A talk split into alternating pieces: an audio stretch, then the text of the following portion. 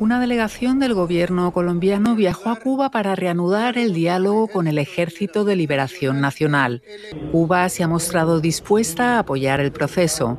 El nuevo presidente colombiano y antiguo guerrillero del M-19, Gustavo Petro, ha prometido establecer la paz total en el país. El expresidente colombiano Iván Duque sepultó las negociaciones con este grupo guerrillero emprendidas por su antecesor Juan Manuel Santos después de que se produjera un atentado contra una escuela de la policía que dejó 22 muertos.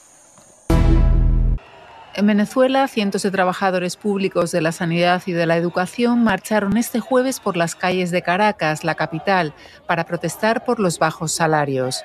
Los empleados públicos ganan el equivalente a entre 30 y 100 dólares mensuales.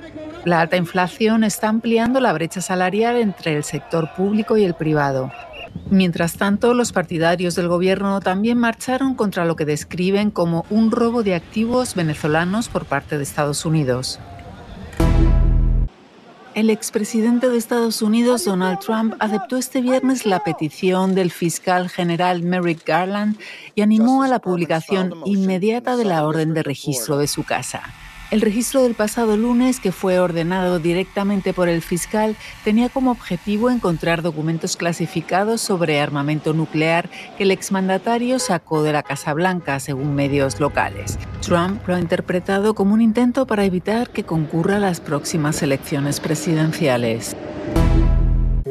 La ONU presionó este jueves a Rusia y Ucrania para que eviten un desastre nuclear en la central ucraniana de Zaporilla ocupada por fuerzas rusas pero operada todavía por su personal ucraniano.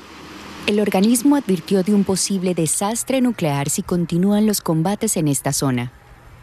Mientras tanto, Moscú y Kiev volvieron a responsabilizarse mutuamente de la peligrosa situación en la mayor planta atómica de Europa. Por su parte, Washington respaldó el llamado del gobierno ucraniano a establecer una zona desmilitarizada en la central nuclear.